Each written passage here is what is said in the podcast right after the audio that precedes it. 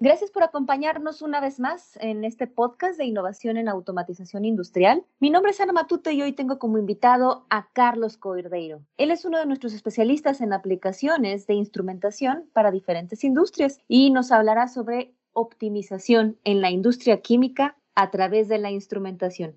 Carlos, bienvenido. Muchas gracias, Ana. Gracias por la invitación y un gusto estar con, con todos ustedes aquí conectados. Bienvenidos a Innovación en Automatización Industrial, un podcast informativo y de actualización de Emerson Automation Solutions. Aquí conversamos con nuestros expertos sobre nuevas tecnologías, transformación digital y soluciones de automatización que impulsan a las industrias en sus desafíos operativos más complejos. Los expertos ya están listos. Iniciamos. Carlos, ¿qué te parece si empezamos hablando desde los principios más básicos para poder entendernos a lo largo de esta conversación? ¿Nos cuentas un poco qué significa reactor por lotes? ¿Qué es este concepto? Sí, Ana, eh, estos, estos conceptos o digamos este activo, este reactor, eh, ellos son muy utilizados en los procesos industriales y son requeridos porque, digamos, este reactor es como si fuera un tanque, entre comillas, y es donde se van a mezclar las distintas materias primas, los reactivos, seguidos siempre de una receta o de una campaña. Y una vez que se van mezclando en este reactor, ellos empiezan a reaccionar entre sí. Entonces, de ahí viene el nombre reactor, porque es una vez que se mezclan estas distintas materias primas, eh, se empiezan a reaccionar entre sí. Y estos reactores ahí son importantes, son activos, bastante necesarios, principalmente en la industria química, y van de mano con varias variables, por así decir. Hay temperatura, medición de temperatura, medición de calidad, nivel, pH, y que van variando con el tiempo de acuerdo con eh, reacción que va pasando. Y una vez que, que no se controla, digamos, eh, que está pasando en, en el reactor, va a tener un impacto, digamos, directo en el negocio, principalmente en los temas en los aspectos operativos. Entonces, ahí es un poco de, lo que es eh, el reactor y digamos, por esta um, importancia es que elegimos ahí este, este podcast, este tema. Muchas gracias, Carlos. Seguramente muchas de las personas que escucharán este podcast están más familiarizados que otras con términos específicos de la industria química, pero vale la pena que nos ayudes a entenderlos para quienes no estamos tan familiarizados con estas formas de mencionar algunas cosas en la industria química. Eh, cuéntanos, ya que hablamos un poco de qué significan los reactores por lote, de, de estos nos decías hace un momento, mucho se utiliza ese concepto en la industria química, pero ¿cómo vinculan los desafíos de producción y la calidad con estos reactores por lote? Yo veo así, eh, los, los reactores tienen mucho que ver con un tema que es tiempo. Cuando se va a hablar de, de, la meta de producción, por ejemplo, la meta de operación, tiene que ver con optimización de tiempo. Eh, o sea, cuánto tiempo tarda entre recibir un pedido de un cliente y hacia llegar el producto final hasta el, el usuario final. Y digamos, predecir cuánto tiempo va a tardar y optimizarlo es, de puro importancia para la industria química.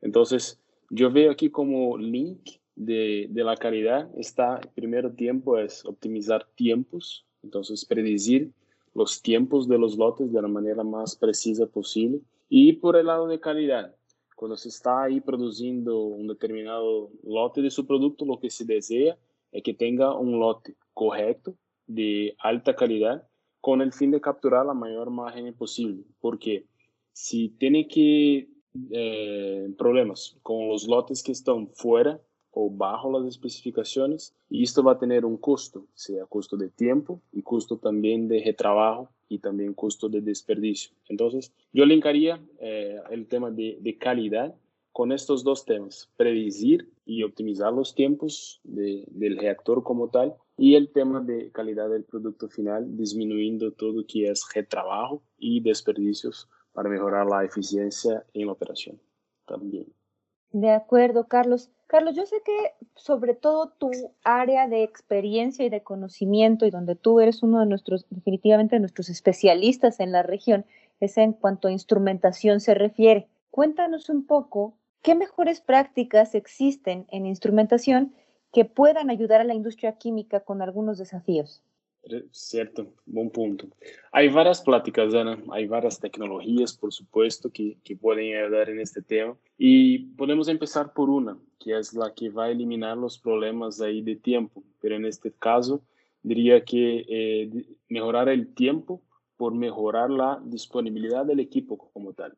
Ejemplo, saber cuánto, cuándo un equipo va a dañarse, cuánto tiempo va a tardar para arreglarlo, porque conociendo un poco más lo que ha dañado, es más fácil predecir cuánto tiempo va a tardar para arreglar. Entonces, aquí la idea es incrementar la disponibilidad del reactor como tal, teniendo diagnósticos de lo que está pasando ahí adentro del reactor. Entonces, tenemos una instrumentación hoy en día que está muy rica en diagnósticos.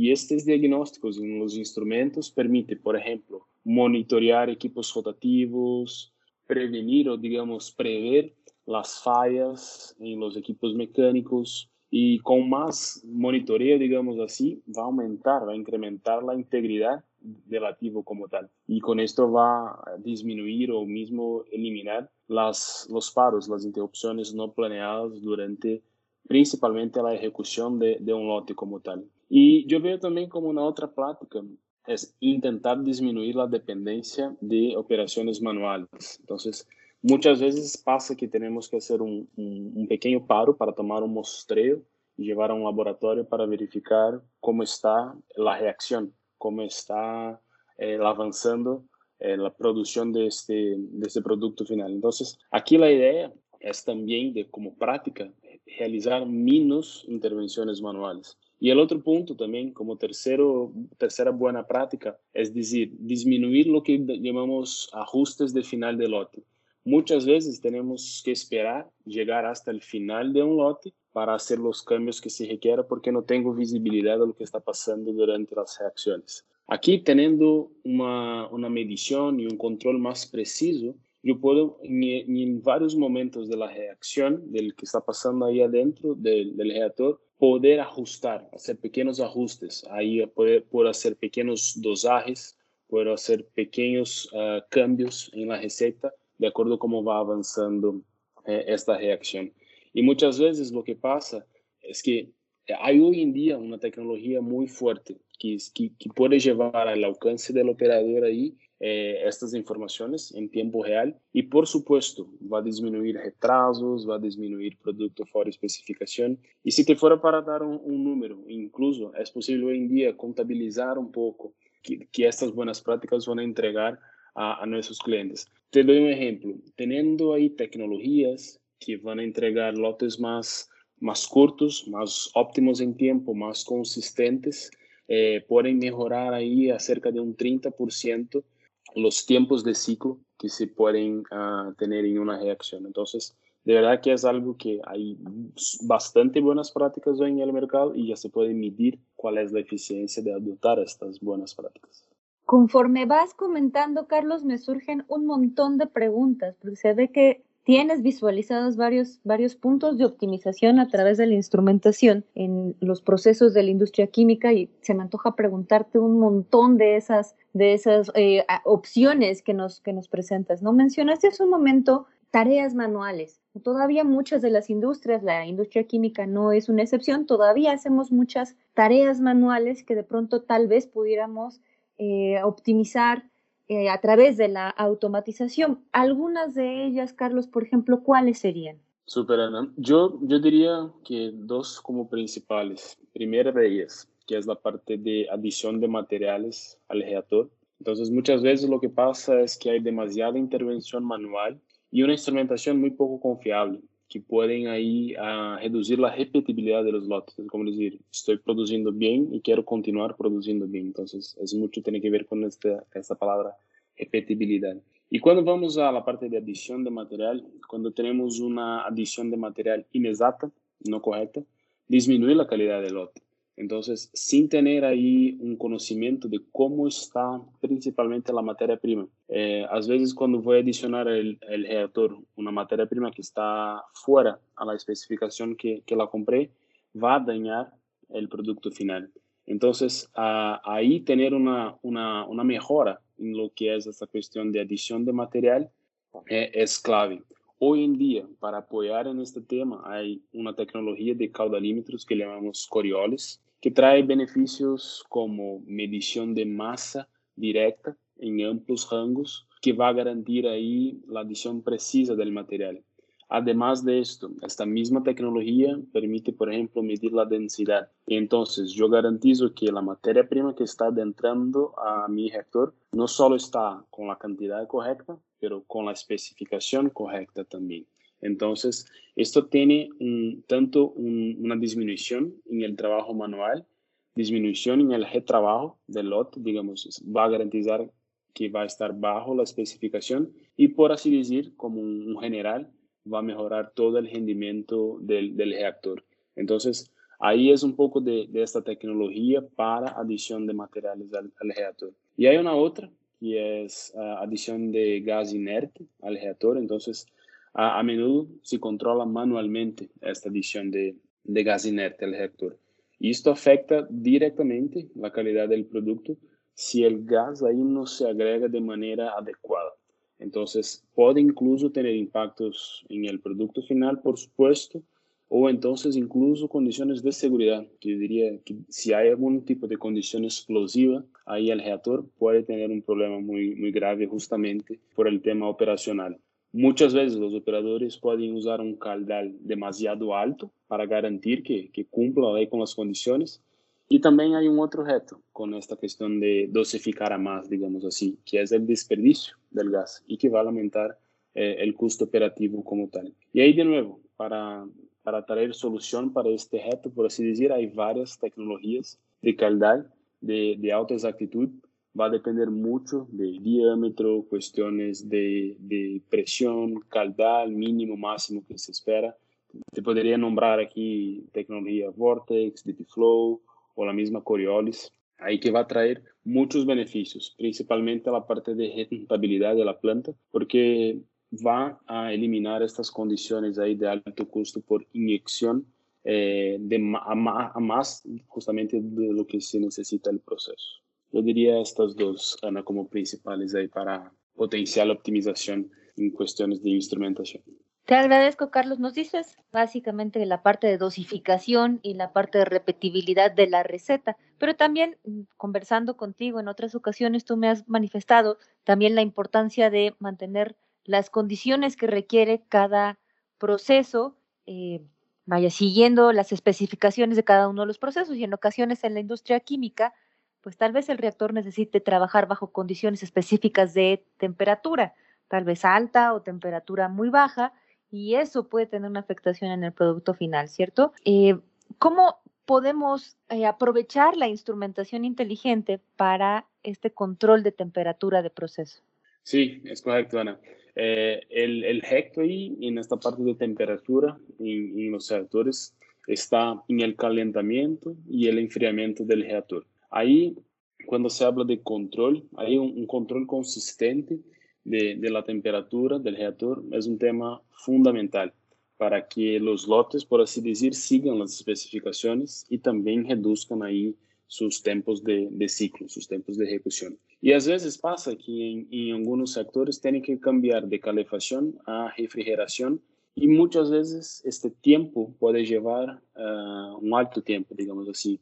Y lo que hace muchas veces el cliente es utilizar válvulas manuales para hacer este, este juego ahí en el proceso. Y también hay un otro reto cuando se habla de temperaturas que muchas veces falta datos de cómo está este control, falta datos de entrada, de salida, del calor que está en el reactor en, tiempo real y acaba inhibiendo un poco, disminuyendo el conocimiento de, de está progresando, progrediendo eh, el lote y, y, decir también con la temperatura, a través de temperatura se puede incluso predecir cuándo un lote va a estar, va a estar listo. Lo que, lo que hay de, de práctica hoy en día que podemos ahí incluso apoyar a nuestros usuarios es hacer un monitoreo continuo de los intercambiadores de calor.